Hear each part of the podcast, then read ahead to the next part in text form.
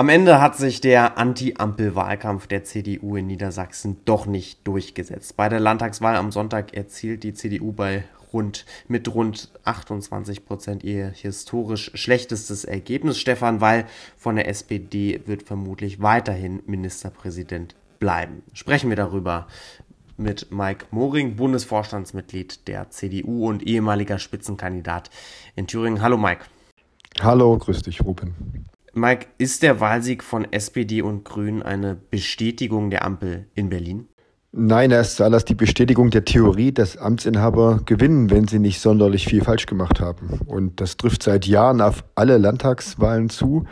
Äh, die Ausnahme war die Saarlandwahl, aber sonst gilt regelmäßig der Fall, der Amtsinhaber, wenn er keine Fehler macht, gewinnt auch die Landtagswahl. Mhm. War es dann auch ein Fehler der niedersächsischen CDU, aber auch der Bundes-CDU, die ja diesen Wahlkampf mitgeführt hat, ähm, das Ganze Fokus zu fokussieren auf die Ampelkoalition im Bund? Naja, es ist ja wie es ist. Wir leben in der größten Krise wirtschaftlich gesehen, die wir derzeit ähm, ähm, haben. Und ähm, da ist es natürlich auch wichtig, darauf einen Fokus zu setzen, wer macht Fehler und wer arbeitet zu langsam, um aus der Krise rauszukommen und den Menschen zu helfen. Und die Ampel ist nun mal im Schneckentempo unterwegs, um der Krise zu begegnen. Deswegen muss man es auch zum Thema machen. Aber ob das sozusagen das ausschließliche Thema ist, es müssen immer die verantworten, die sozusagen das Thema sozusagen in den Fokus rücken. Aber Fakt ist, ähm, die Leute wollen am Ende Sicherheit und Stabilität und die kriegen sie zuallererst mit dem Amtsinhaber.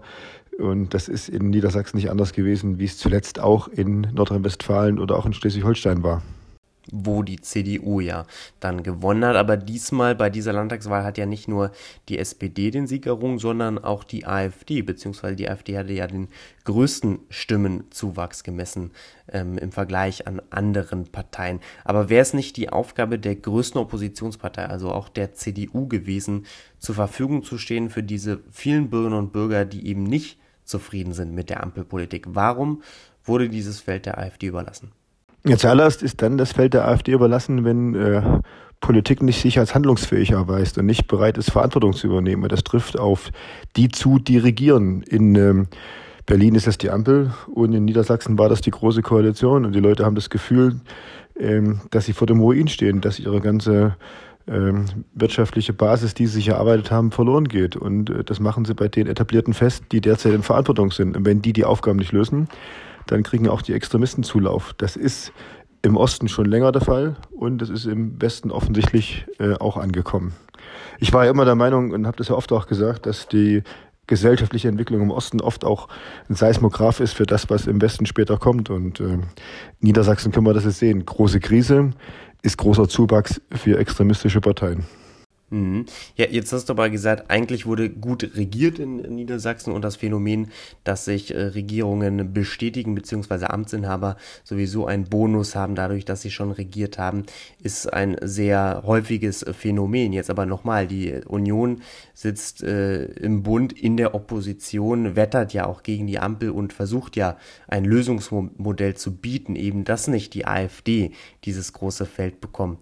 Warum ist die CDU da heute gescheitert und warum war die CDU nicht Auffangbecken für all diese frustrierten Bürger? Ja, weil in dieser Krise die Wahrnehmung zuallererst über die Bundespolitik erfolgt, über die Tagesschau und die Heute-Nachrichten und nicht eben über Landespolitik. Und äh, wenn Landespolitik stabil arbeitet, dann geht das mit dem Amtsinhaber nach Hause und nicht mit dem Vize-MP. Äh, das ist immer ärgerlich für den kleineren Partner, aber ein Regelfall in der Politik, das kann man über viele, viele Jahre bei Landtagswahlen, aber auch bei Bundestagswahlen beobachten. Und ähm, wenn ich der Union einen Rat geben darf, dann ist es, glaube ich, dass die Leute erwarten, ähm, noch klarer und äh, stringenter Klartext zu formulieren, was unsere Position ist und die auch so lange zu wiederholen, äh, bis es wirklich überall sozusagen auch angekommen ist, wenn man mal die Nachrichten einschaltet.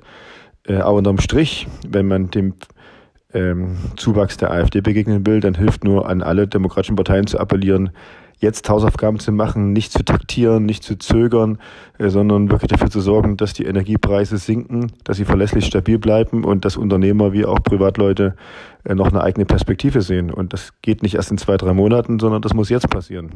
Sonst wird der Zulauf äh, für die AfD noch größer. Wir sehen das ja am Beispiel Thüringens auch in den Umfragen äh, wo die auf Platz 1 stehen, weil auch dort das gleiche Phänomen ist, Ampelwahrnehmung, dort handelt niemand und in Thüringen äh, doktert die Minderheitsregierung von Tag zu Tag dahin.